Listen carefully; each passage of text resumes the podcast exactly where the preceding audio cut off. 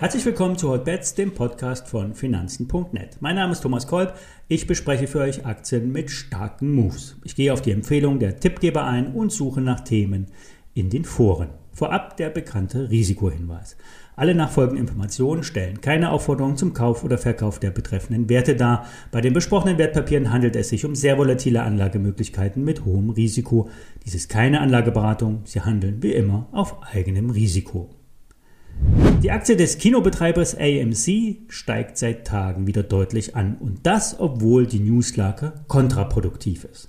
Ein chinesischer Ankerinvestor hat die Beteiligung an AMC deutlich reduziert.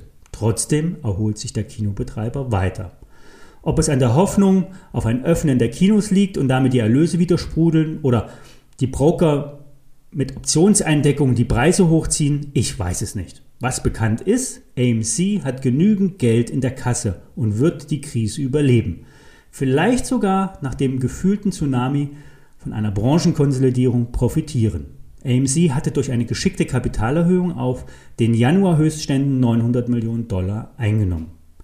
Die Menschen, die sind es leid, immer nur auf dem Sofa zu sitzen und Streaming-Angebote zu konsumieren. Und alle wollen endlich mal raus. Und das spricht für Kinos.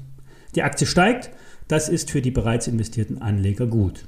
An Gewinnmitnahme ist allerdings noch niemand pleite gegangen. Zu einem Neueinstieg raten derzeit keine Experten.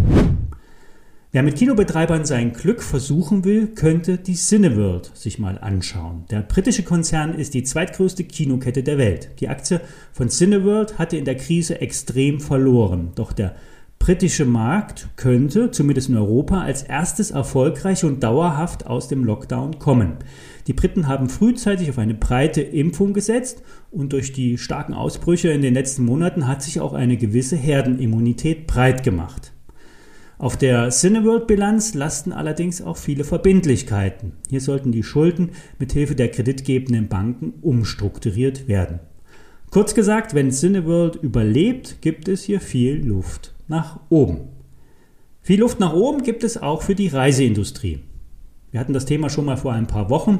Hier sollten die Investoren die TUI eher meiden, da selbst in guten Zeiten nicht ausreichend Geld für die Schuldentilgung verdient werden kann.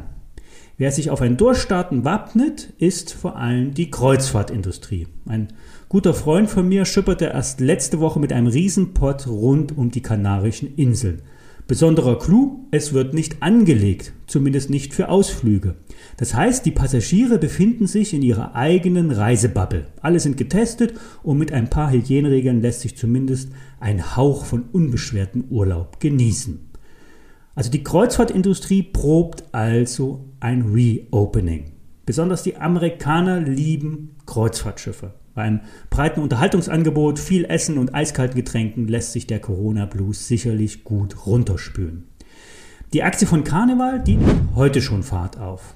Der Chef des Kreuzfahrtsanbieters hatte zwar eine Reduzierung der Flotte und erst eine vollständige Erholung bis 2023 in Aussicht gestellt, denn 19 seiner 107 Schiffe wurden während der Krise stillgelegt oder verkauft. Der Rest kann aber mit etwas Vorlauf wieder aktiviert werden. Neben den Gästen muss vor allen Dingen die Crew weltweit eingeflogen werden.